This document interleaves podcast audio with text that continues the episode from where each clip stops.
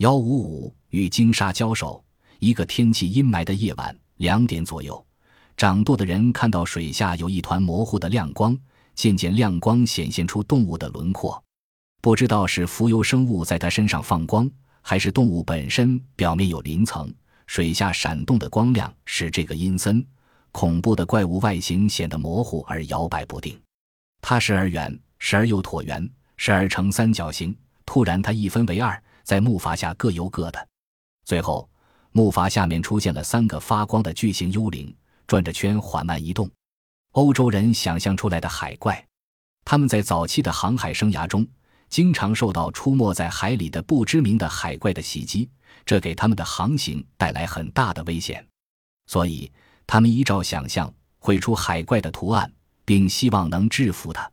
我们所有的人都聚集在舱面上追踪他们，观赏这场群妖乱舞。他们连续几个钟头跟踪着木筏前进。这些神秘、安静、发着光的家伙总待在左舷处的深水里，因为那儿有灯光。不过，它们偶尔也会出现在木筏下面或右舷处。从背部地光泽看，它们比象更大，但绝不是鲸鱼，因为它们一直都没上来呼吸。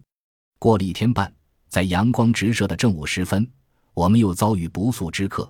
此次的际遇揭开了夜间魔怪的真实面目，否则我们将永远无法知道晚上的三个发光怪兽的真相了。那天是五月二十四日。我们已位于西经九十五度，南纬七度，木筏正随着海浪的缓慢节奏荡漾。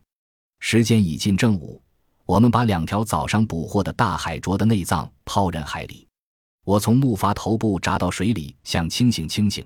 我抓着绳头仰躺在水面上，不住警惕着周围的动静。就在此时，我看到一条鲸鲨是现今世界上已知的最大的鲨鱼，这是一种非常罕见的动物。在热带海域也很少能见到它的踪影。六英尺长的棕色的肥鱼，它正从晶莹剔透的碧海中好奇地向我游过来。我迅速跳上木筏，坐在骄阳下，看它静静地游过。这时，我听见坐在木筏后半部的科纳特失声尖叫：“鲨鱼！”喊得嗓子几近沙哑。几乎每天都有鲨鱼沿着木筏游动。科纳特从未这样激动。听以，大家不明白，事情绝非寻常。于是都到船尾去支援克纳特。原来克纳特正蹲着在水中洗裤衩，猛一抬头，正好看到一张又大又丑陋的脸。我们所有的人都没见过这副尊容，简直是十足的海怪头，又大又丑。就算还老人亲自出水，也会自叹弗如。这张脸又扁又宽，像青蛙头一样，两边长着两只小眼，嘴巴酷似癞蛤蟆的嘴，大约四五英尺宽。嘴角上垂着胡须，脑袋后面便是硕大的身躯，末端长着细长的尾巴，尖尖的尾鳍直立着，这说明体怪不利鲸类。它的躯体在水下呈浅棕色，头和身体上布满密密麻麻的白点。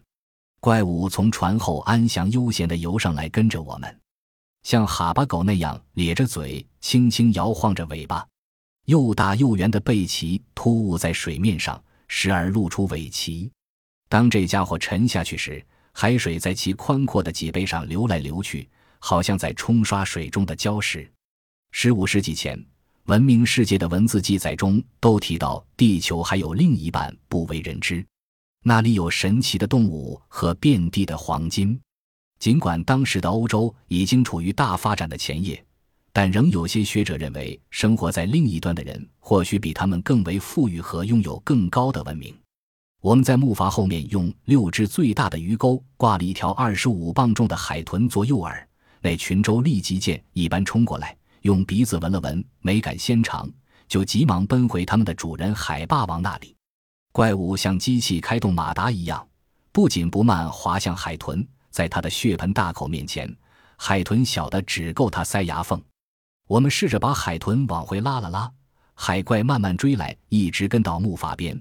它并不张口，只用嘴碰来碰去，就像觉得为这样一条微不足道的食物大张其口很不值。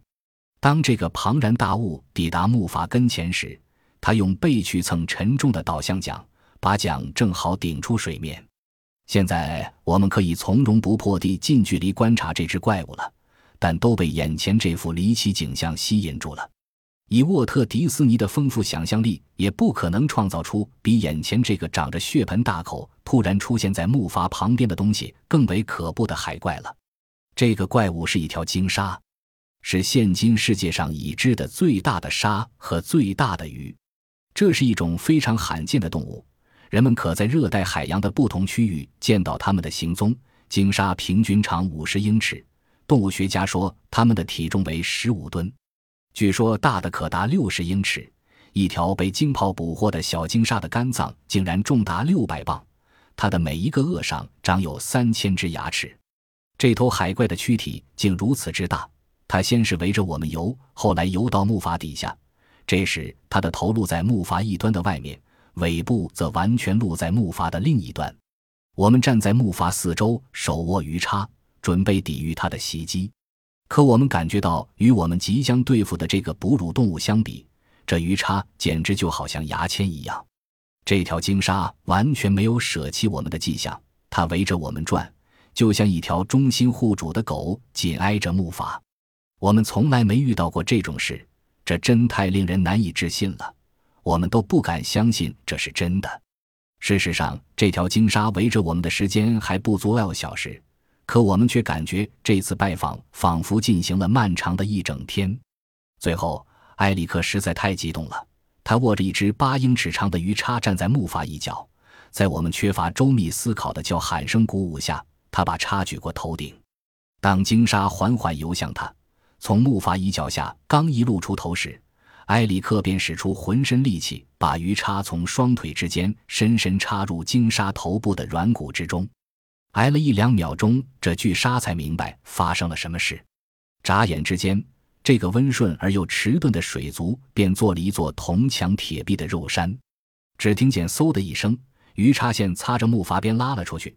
当这个巨兽朝水里钻下去时，海水就像瀑布一般从天而至。距离最近的三个人被水打得摔倒在地，其中两人的皮肤被半空中飞快拉跑的鱼线磨掉了皮。那根粗粗的鱼线，结实的可以当缆绳拴船，可被木筏边缘卡住，就像双股线一样被拉断了。数秒钟后，二百码开外的地方，折断的鱼叉又浮到水面上来了。我们等了好久，以防海怪像一艘被激怒的潜艇一样飞速冲过来，可我们从此再也没见过它了。